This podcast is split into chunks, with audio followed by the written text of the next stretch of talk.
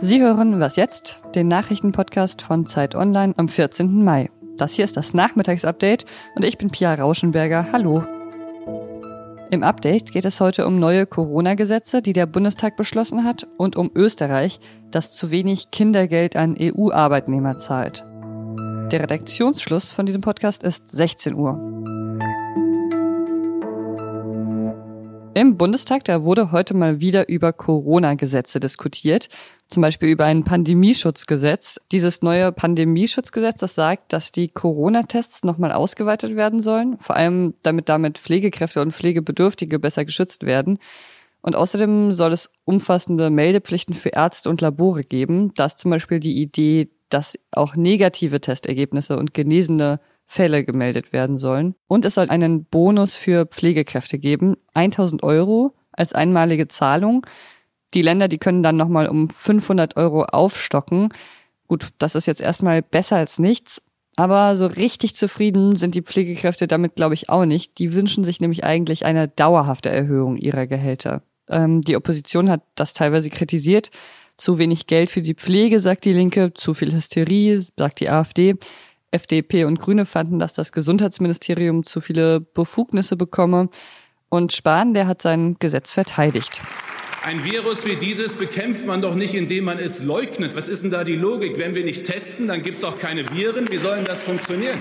Und deswegen machen wir genau das, was jetzt notwendig ist in dieser Phase. Wir weiten noch weiter die Möglichkeit aus, auch zulasten der Krankenversicherung zu testen, in Pflegeeinrichtungen, in Krankenhäusern. Das Gesetz wurde dann aber doch noch angenommen. Dritte Beratung und Schlussabstimmung. Ich bitte diejenigen, die dem Gesetzentwurf zustimmen wollen, sich zu erheben. Außerdem hat der Bundestag noch beschlossen, das Kurzarbeitergeld zu erhöhen. Es wird jetzt von bisher 60 Prozent des Gehalts auf 80 Prozent angehoben. Für Eltern sogar auf 87 Prozent. Danke sehr. Es wird nicht nur Geld gebraucht, um Kurzarbeitergeld zu zahlen zum Beispiel oder mehr für die Pflege, sondern es fehlt auch noch gleichzeitig Geld. Die Bundesregierung rechnet mit einem starken Rückgang der Wirtschaft aufgrund der Corona-Krise. Das zeigt sich dann natürlich auch in den Steuereinnahmen. Die Steuerschätzer sagen Einnahmen voraus, die 81 Milliarden Euro niedriger sind als 2019. Ein Minus von mehr als 10 Prozent. Das ist eine Naturkatastrophe, mit der wir konfrontiert sind. Finanzminister Olaf Scholz hat die Zahlen heute in Berlin präsentiert. Viele Staaten haben damit zu kämpfen, die Europäische Union und auch wir. Aber Scholz sagt auch, der Bund sei gut gewappnet, um die finanziellen Folgen von Corona zu bewältigen. Dank der sehr soliden und verantwortungsvollen Haushaltspolitik der letzten Jahre sind wir in der Lage, mit einer solchen schwierigen und unvorhergesehenen Situation umzugehen. Auf eine Frage hat Scholz dann noch eine besonders kurze Antwort muss man eigentlich über Änderungen der Schuldenbremse sprechen? Nein. Aha. Also erstmal scheint alles beim Alten zu bleiben. Wenn ich das richtig sehe, ist das so ungefähr, was uns Herr Keynes als Wirtschaftspolitik in der Krise vorgeschlagen hat.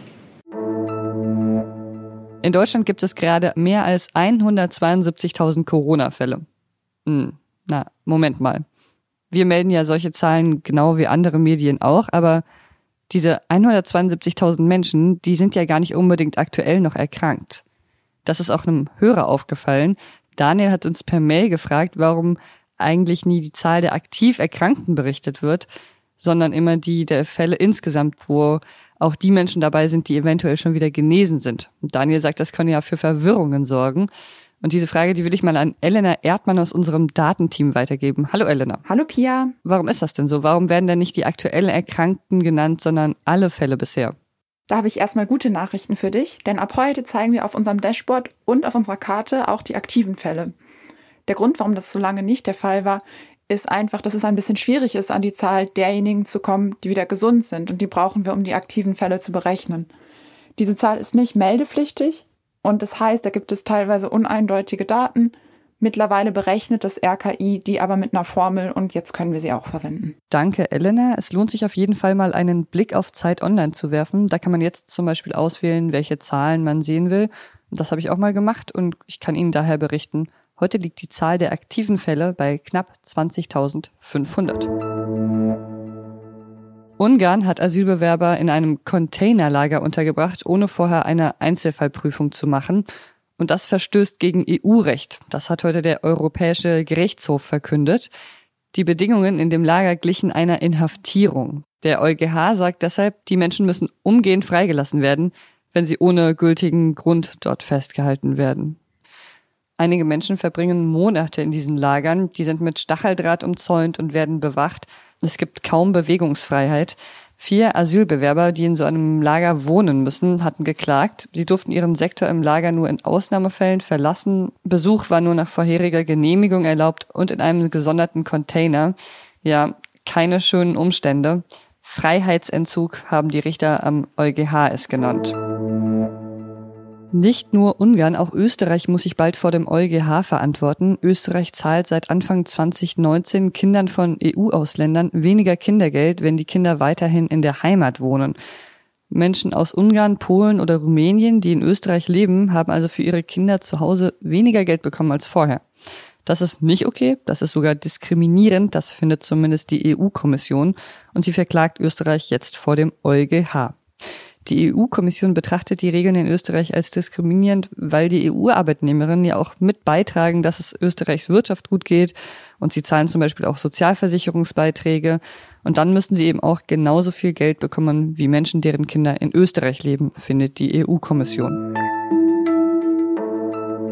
Was noch? Ich muss gerade wieder öfter an ein Video denken, das äh, im März gepostet wurde auf Twitter. Und da sieht man, wie Kühe zum ersten Mal wieder auf die Weide gelassen werden. Und das ist echt ziemlich süß. Die Kühe hopsen und springen da.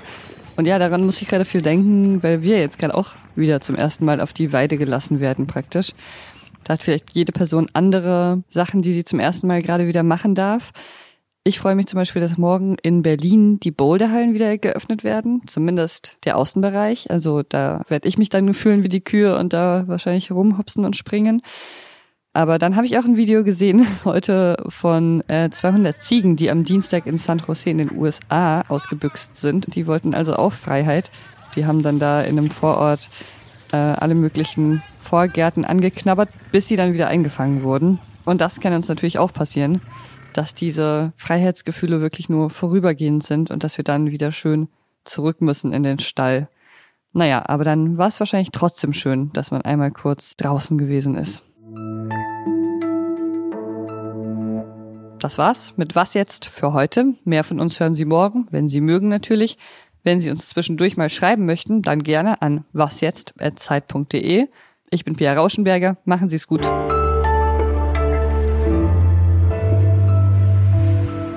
Oder ich gehe doch nicht bouldern. Ich weiß es irgendwie nicht. Sollte man gleich alle seine Freiheiten nutzen? Hm, ich bin mir nicht so sicher.